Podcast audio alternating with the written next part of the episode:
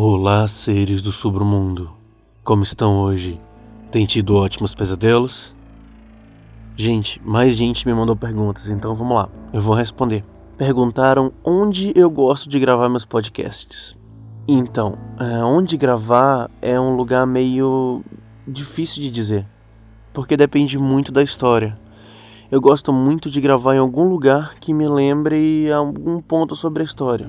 Exemplo, é sobre uma casa assombrada. Então eu pego um carro, vou procurar uma casa mais antiga, alguma casa que me lembre, que me inspire a viver naquele lugar e gravo lá na frente, com o carro fechado e tudo mais. Depende muito, muito da história. Já gravei em lugares abertos, já gravei em lugares à noite.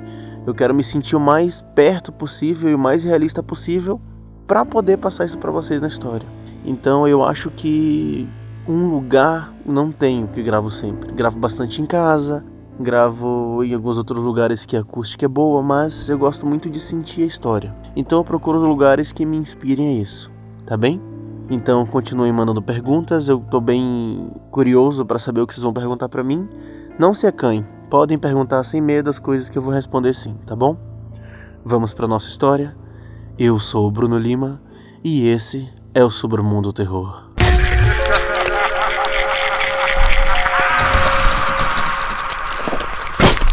Submundo Terror.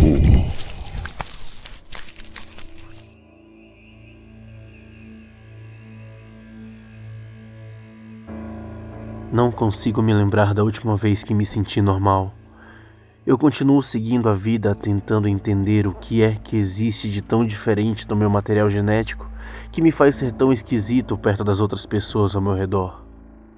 Tento viver a vida sendo eu mesmo, mas às vezes só isso não é suficiente. Meu desejo por normalidade me deixa louco. Em outras vezes só quero morrer, acabar com tudo, mas não consigo me convencer a realmente fazer isso.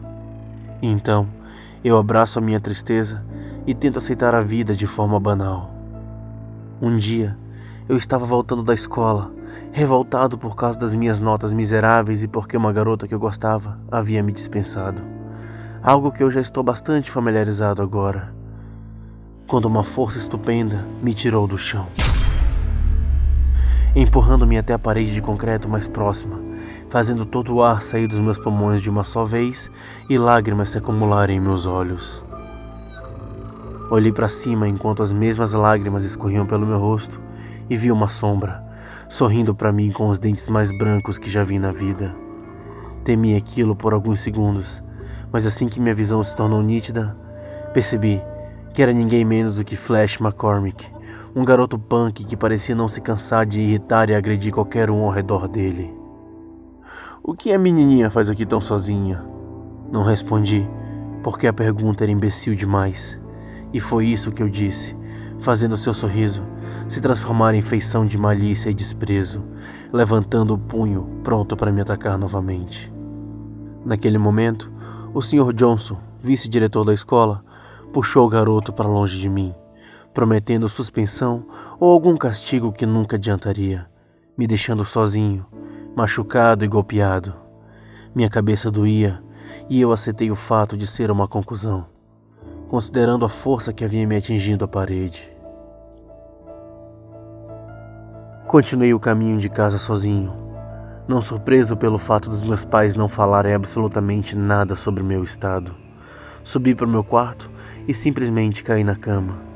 Os lençóis roxos me davam conforto e eu podia sentir o sono tentando me puxar. Mas antes de dormir, pedi com todo o meu coração. Para qualquer divindade que esteja escutando, eu tenho apenas um pequeno pedido. Protejam-me daqueles que me machucam e punam os cruéis pelo que eles já fizeram. Contente com meu único pedido, aceitei o sono que invadia meu corpo calmamente, entrando em um mundo de sonhos, cheio de desejos atendidos e realizações. Dormi melhor naquela do que em qualquer outra noite da minha vida. Quando acordei, algo esquisito pairava no meu quarto, como se toda a atmosfera do sonho houvesse sido destruída e substituída por algo sinistro e macabro. Entendi meu incômodo assim que olhei para a porta. Lá eu vi a face sorridente de Flash pregada nela. Eu queria gritar, mas não conseguia fazer nenhum tipo de barulho enquanto encarava aquilo. Lentamente, minha feição de espanto se tornou um sorriso, um sorriso que eu não conseguia controlar. Eu não queria sorrir, mas não conseguia evitar. Aquele merdinho estava finalmente morto. Minha mente se tornava um redemoinho de pensamentos. Tento entender quem poderia ter feito aquilo e quem se prestaria ao trabalho de prender aquilo na minha porta. Não pode ter sido o Sr. Johnson e com certeza não foram meus pais. Meus olhos alcançaram o céu e eu entendi tudo. Eu murmurei a palavra obrigado. No dia seguinte na escola, ninguém parecia saber onde Flash estava. Senti-me feliz e finalmente livre dele, enquanto os outros pareciam preocupados e tristes. No entanto, eu não me importava muito. Eu estava bastante contente com o fato de que ele não iria mais aparecer. Todo mundo notou algo diferente em mim, e as pessoas realmente vieram falar comigo para saber. Minha autoconfiança estava aparecendo e eles finalmente perceberam o quão legal eu era.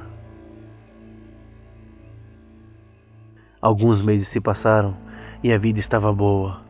Eu tinha um novo grupo de amigos. Acabei ficando com a namorada do Flash e minhas notas estavam finalmente melhorando. Eu estava plenamente feliz pela primeira vez na minha vida.